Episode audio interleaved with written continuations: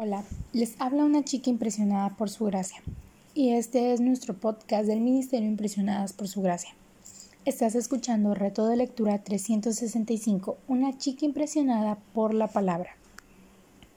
El día de hoy nos encontramos en el día número 64 y leemos Salmos del 35 al 39.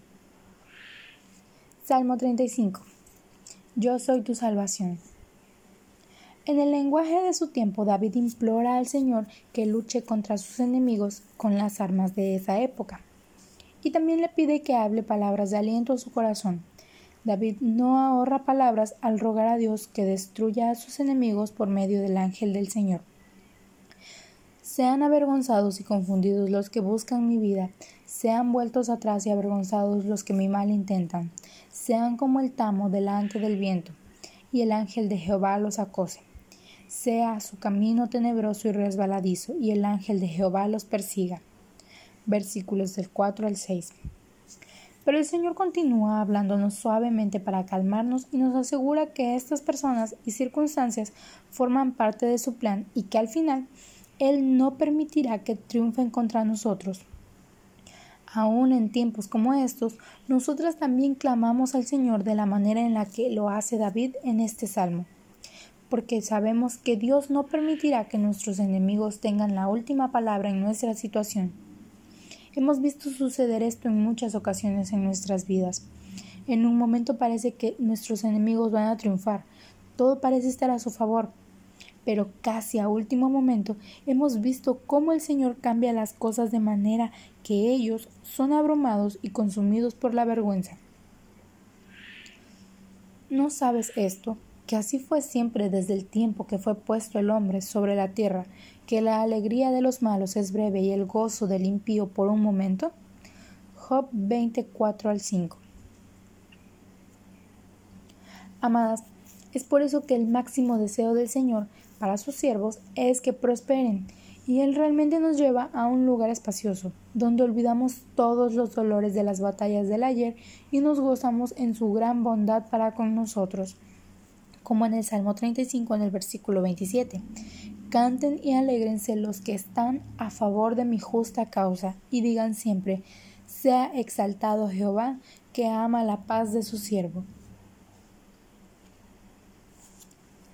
Salmo 36. En este salmo vemos cómo David alaba al Señor por cuatro razones. En primer lugar, por su misericordia, lo vemos en la primera parte del versículo 5 y en el 7. Por su fidelidad, en la segunda parte del versículo 5. Por su justicia, en la primera parte del versículo 6. Y por sus juicios, en la segunda parte del versículo 6. Gracias a estos maravillosos atributos del Señor, podemos confiar plenamente en Él y ser abundantemente bendecidas con su bondad. He aquí el maravilloso testimonio de David de la bondad de Dios. Él dice que nunca ha visto a un justo desamparado por Dios, quien cuida de su descendencia. Ellos tienen todo lo que necesitan, tanto en lo espiritual como en lo natural. Permíteme leértelo. Salmos 37, versículos 25 y 26. Joven fui y he envejecido, y no he visto justo desamparado ni su descendencia que mendigue pan. Y en todo tiempo tiene misericordia y presta y su descendencia es para bendición. Salmo 39. Este salmo nos ayuda a aprender antes de caer en el pecado y no después de una terrible caída que un estilo de vida discreto y cuidadoso agrada al Señor y es digno de elogio. Aquí David dice firmemente reformar su conducta. Yo dije, atenderé a mis caminos para no pecar con mi lengua, guardaré mi boca con freno, en tanto que el impío esté delante de mí. Versículos 1 y 2. Esto es fruto de la reprensión del Señor mencionada en el Salmo 38.1. Jehová, no me reprendas en tu furor, ni me castigues en tu ira. Como agudas saetas, la reprensión del Señor ejercía una tremenda presión sobre David, en el Nuevo Testamento también Pablo observó la solicitud que había producido en los creyentes corintios su reprensión por permitir graves inmoralidades en su iglesia. Porque he aquí Esto mismo que hayáis sido contristados según Dios, qué solicitud produjo en vosotros, qué defensa, qué indignación, qué temor, qué ardiente afecto, qué celo y qué vindicación. 2 de Corintios del versículos 11 del capítulo 7. En un tono similar al de Eclesiastes, este salmo se refiere a la brevedad de la vida y compara la naturaleza frágil de ésta con la vanidad.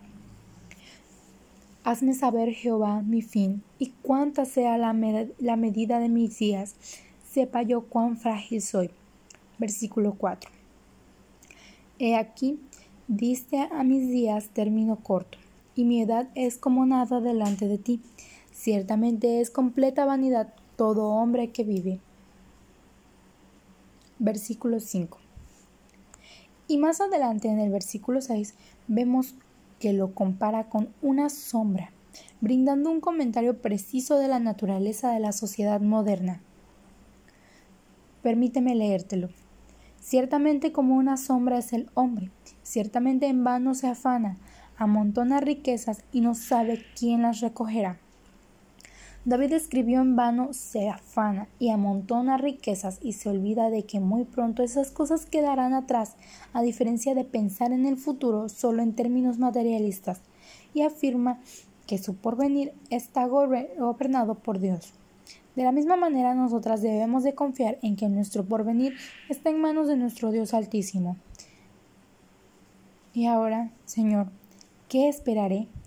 Mi esperanza está en ti. Versículo 7.